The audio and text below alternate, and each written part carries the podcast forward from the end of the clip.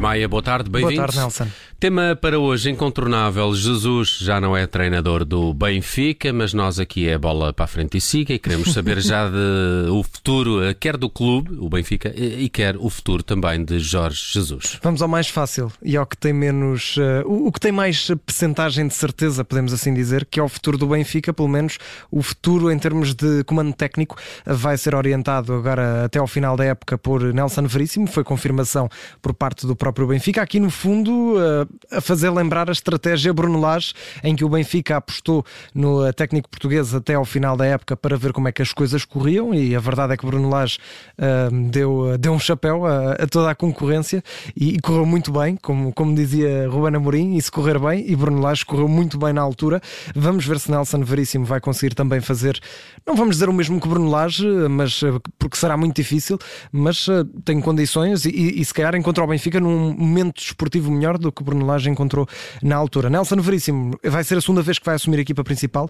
Na altura, precisamente, substituiu Bruno Lage em 2019-2020, fez eh, cinco jogos, foi treinador interino dos encarnados. Nesses cinco jogos ganhou três. O último foi precisamente frente ao Futebol Clube do Porto, na final da Taça de Portugal, que, que acabou por perder.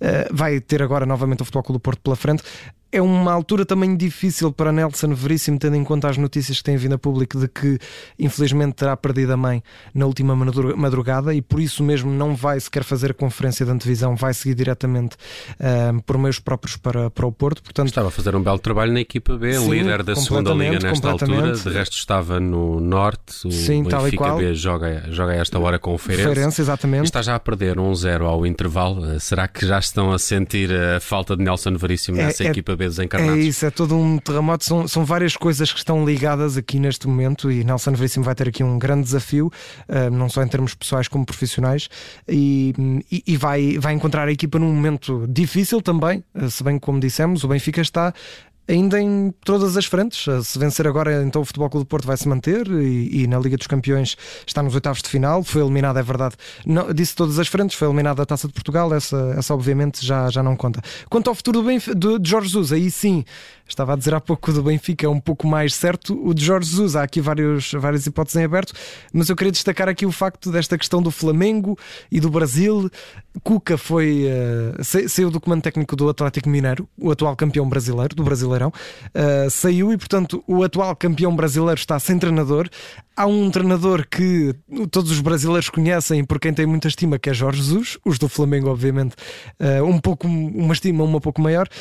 Mas aqui, Jorge Jesus, e, e, há pouco até estava ali a ver um, um tweet que acaba por ser um, um, pouco estranho do antigo jogador do Sporting, o Pedro Silva, que garantia que o Jorge Jesus até já falou com os jogadores do Atlético Mineiro e há vários jornalistas até brasileiros que, que dizem que sim, que o próprio presidente do Atlético Mineiro disse que é uma hipótese, mas obviamente uma hipótese podem ser, pode ser qualquer pessoa do mundo quase, e portanto Jorge Jesus acaba por uh, não estar ainda ligado totalmente a nenhum clube, mas pode ser, pode ser esse o futuro, voltar ao Brasil novamente. Muito bem, está lançado o tema do dia. Temos também um número para esta terça-feira e é o número 11. Se não me engano, ontem este número era o 9.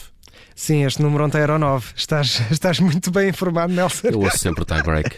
Exatamente, sim. Este número era o 9, para desvendarmos. Eram 9 os casos positivos no Famalicão, agora são 11, são mais dois casos positivos na equipa famalicense, sendo que continuamos sem saber, eh, pelo menos não foi revelado oficialmente, continuamos sem saber se o número de infectados, se estes 11 infectados correspondem a, a jogadores. Staff. Exatamente, pode ser eh, espalhado por todo, todos os elementos da equipa do Famalicão e não ter um impacto esportivo eh, por aí além. Eh, não sabemos, por isso sabemos sim, essa sim é uma certeza que um dos infectados é o treinador, Rui Pedro Silva, é um dos, dos confirmados com Covid-19. Agora, eh, não sabemos, lá está, o número de jogadores infectados, portanto, não sabemos eh, se o Famalicão vai pedir o adiamento ou não do jogo frente à Bessada. A Bessada novamente aqui uh, envolvida no, numa questão uh, de, de, casos positivos de Covid-19, ainda que neste caso seja o adversário do clube que joga no Jamor, mas novamente está aqui implicado. Não sabemos uh, se vai pedir ou não o adiamento, tendo em conta o facto de não sabermos, lá está, o número de jogadores infectados. De restar apenas aqui esta nota, também no Vitória Sport Clube, no Vitória de Guimarães, há três jogadores que testaram positivo: Marcos Edwards, Ricardo Quaresma e Gui. os três estão infectados com, com Covid-19. Quaresma podia, por exemplo, ser o substituto de, de Marcos Edwards, tendo em conta que estou os dois infectados. Vamos ver se Pepa não vai ter de inventar no próximo jogo, mas lá está. Não, não comparável de maneira nenhuma com aquilo que está a acontecer, por exemplo, no campeonato inglês, mas vemos aqui também algum impacto na, na Liga Portuguesa em termos de casos positivos de Covid-19. Sem dúvida. A memória de hoje faz-nos recuar há 56 anos. Sim, até 1965 e é um dia certamente muito, muito duro para os adeptos do Benfica. Vamos uh, aqui recuar até, até 1965, até um dia que foi bastante feliz, acredito eu. Eu, eu pelo menos não andava por cá ainda nessa altura. Não eu. Mas há 56 anos, Eusébio tornava-se o primeiro jogador português a receber a bola d'or da, da France Football, da, da revista francesa.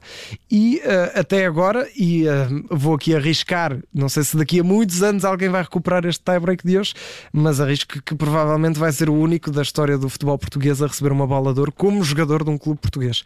Pelo menos não vejo isso a acontecer num futuro próximo. Uh, não vejo nenhum jogador da Liga Portuguesa a ganhar a bola d'or. Mas uh, na altura Eusébio conseguiu, num Benfica que era um dos grandes nomes do, do futebol europeu. Ficou à frente de jogadores como uh, Luís Soares, como Faquetti. na altura era o campeão nacional, era o melhor marcador do campeonato também e levou o Benfica à final da Taça dos Campeões Europeus, à atual Liga dos Campeões. E portanto Eusébio, com 22 anos, estava quase no, no seu expoente máximo de carreira e ganhou a bola d'or pelo Benfica, por um clube português, uh, nesse dia que foi tão especial para os portugueses que gostam de futebol. E aconteceu há 56 anos, é a memória do tie break de hoje, trazido aqui à Rádio Observador pelo André Maia. Até amanhã, um abraço. Até amanhã.